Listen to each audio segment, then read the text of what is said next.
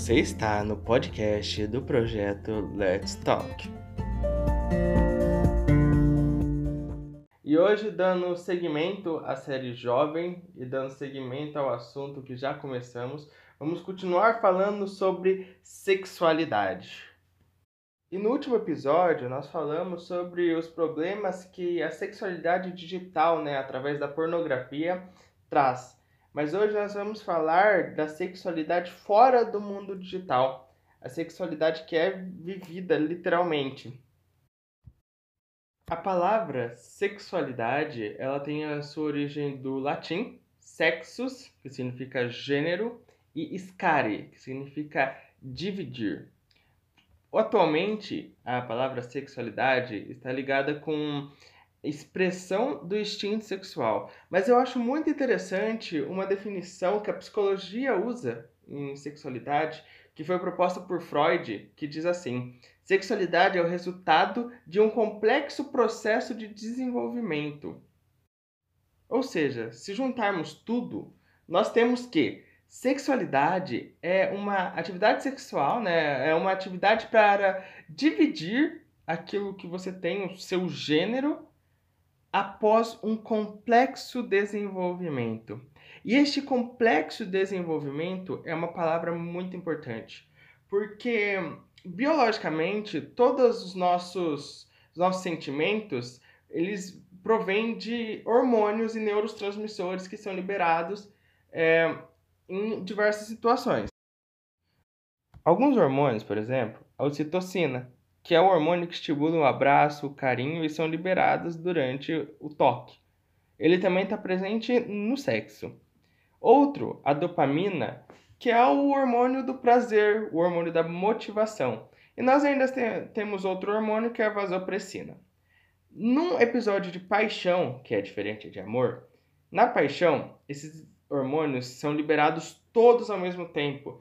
E se transformam num coquetel químico dentro do corpo humano e acaba ofuscando, entre aspas, a imagem que você tem da pessoa. É, é comum é, pessoas que se apaixonam, começam a namorar e depois que esse coquetel químico abaixa, é regulado por um outro neurotransmissor, essas pessoas percebem que na realidade elas não se gostam elas estavam apenas apaixonadas. E quando se faz mais sexo, tem mais essa, essa relação, esses hormônios tendem a perdurar pelo corpo por muito e muito mais tempo, levando até muita gente a se casar sem na realidade se conhecer. Uma relação movida pelo sexo pode gerar um casamento ruim, justamente por esses motivos as pessoas não se conhecem, elas têm uma visão meio que embaralhada do que a pessoa realmente é. E essa visão é embaralhada pelos hormônios que estão no corpo que vêm das relações sexuais. Então é importante a gente olhar para essa fase do namoro como um treinamento, porque um dia você vai ser um marido ou uma esposa que vai ter né, o seu casamento e se você não, não consegue se controlar agora, se você diz, mas eu não consigo me controlar agora, no futuro você também não vai se controlar. Cara, no futuro, quando você estiver ali com, com uma fase ruim do seu casamento e, e vai aparecer a secretária ou a vizinha ou o seu vizinho e você estiver passando por essa fase complicada, você também não vai conseguir aguentar. Então é importante a gente olhar para este momento, né, é, pré-casamento, como um, um treinamento para que isso um dia possa acontecer. E lembrar sempre que esses hormônios, eles são viciantes, eles, são, eles têm efeito de drogas no nosso corpo. E, e se não for dosado da maneira correta, pode acabar gerando problemas. Um outro ponto que tem gerado alguns problemas também é a questão do nude, dos nudes.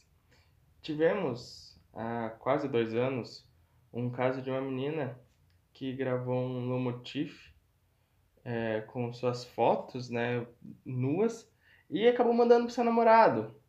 Dois meses depois eles terminaram e o menino postou o, esse vídeo na, nas redes sociais. E era, essa menina era de uma cidade muito pequena, o vídeo viralizou. e essa menina acabou cometendo suicídio por conta desse vídeo. Então a gente tem esse outro ponto. E você pode me dizer, ah, não, mas é que esse foi o caso porque o errado foi o namorado. E realmente, ele errou muito nisso. Mas você não conhece quem você, para quem você está mandando. A gente tem casos de pessoas que estão casadas há 20 anos e não conhecem os, realmente seu parceiro. Você saber o que passa na mente de uma outra pessoa é muito complexo e impossível. Além que a questão dos nudes acabam gerando um outro problema que é a objetificação do seu corpo. A pessoa ela não vai mais te olhar como um ser humano, corre-se o risco da pessoa passar a te olhar como um objeto. E pior ainda, é ter contato com nude ser tão frequente para ela e gerar outros dois problemas. Ela observar todas as pessoas à sua volta como um objeto, pessoas do sexo oposto, ou ainda essa pessoa ter na sua mente que a pessoa que ela está se relacionando, que ela está ficando, que ela está namorando, tem a obrigação de mandar nudes para ela e mandar aquela famosa frase, né? Se você me ama, você vai mandar de verdade. Aí quando a pessoa recusa, então quer dizer que você não me ama. Cara, ninguém que te ama vai te obrigar a fazer alguma coisa que você não queira. Quero, acredito eu que eu falei isso no podcast passado, mas é importante frisar isso. Ninguém que realmente te ama vai te obrigar a fazer alguma coisa que você não queira fazer, muito menos se expor desta maneira. Por fim, eu gostaria de deixar aqui algumas dicas, alguns pontos interessantes. O primeiro deles eu já falei, né? Encare esse, essa fase de namoro, essa fase de conhecer como um treinamento. Por quê? E aí entra o segundo ponto. O valor que você dá para o sexo é o valor que ele vai ter pra, para você. Se você banalizar o sexo, o sexo ele vai ser uma coisa banal. Cara, quanto vale alguma coisa que você espera? Quanto vale uma coisa que você espera 5, 6 anos para, acontecer? Se você observar bem uma criança, aquele brinquedo que ela mais demora para ganhar é o que ela mais valoriza, porque ela esperou para que isso chegasse. Um outro ponto Conheça de verdade o seu parceiro. É o que eu falei. Você tomar uma decisão, você eh, namorar, você levar uma relação à base dos hormônios, cara, você tá cego. É como você ir num supermercado com fome. E aí depois você fala, depois que esses hormônios passam, você fala: "Não, mas a pessoa não era assim. A pessoa sempre foi assim, mas você estava cego pelos seus hormônios." E o sexo, ele tem essa ideia de padrão único. Viver uma vida sexual é viver uma vida de padrão único. Ou seja, se você tem um único companheiro ou uma única companheira, aquela pessoa que está com você, para você vai ser a pessoa mais linda do mundo e você tem que ser a pessoa mais linda do mundo para aquela outra pessoa. Porque tendo a ideia que se você está se relacionando com uma pessoa, não existe comparação. Cara, você esperou por algo, entendeu? Você valoriza aquilo. E, e, automaticamente as ideias de comparação, elas por si só não se sustentam. Você vai estar com a pessoa mais linda do mundo para você. E aí você não vai ter a comparação, ah, não, mas os peitos daquela lá, ou o corpo daquele lá, nossa, ou o abdômen. Cara, porque o sexo, ele é de padrão único.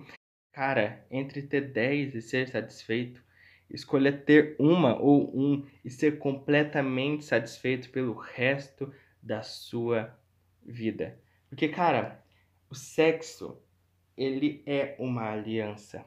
Hoje a gente tem na nossa cultura, né, a, a representação dessa aliança através do casamento, da união, enfim. Mas numa outra cultura talvez poderia ser alguma outra coisa diferente. Mas, mas o fato é o que o sexo representa. O ímen está no corpo da mulher. É uma película de sangue. E o sêmen, ele é feito à base de sangue.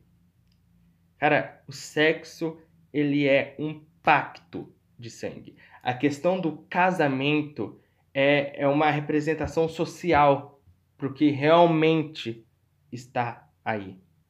E por fim, puxando para o lado cristão, Paulo fala de sexo de uma forma muito séria na Bíblia. Na Bíblia a gente tem um capítulo inteiro só para falar sobre sexualidade. Então é um assunto biblicamente falando muito sério.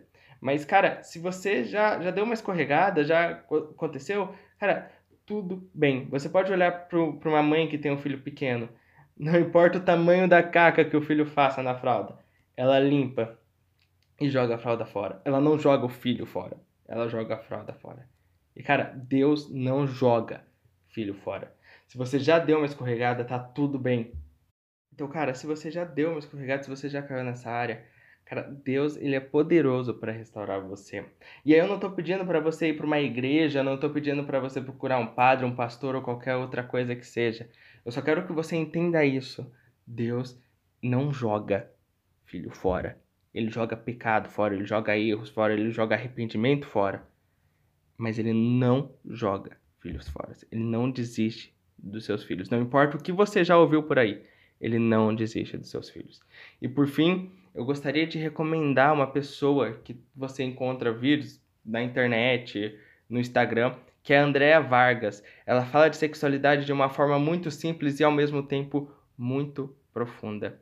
E também o, as redes sociais do Let's Talk, no Facebook Let's Talk e no Instagram Projeto LTK, estão sempre abertas. Se você precisar conversar, se você precisar de uma ajuda, nós estamos sempre disponíveis para te ajudar.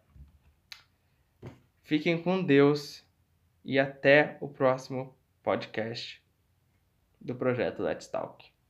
Oh, thank you.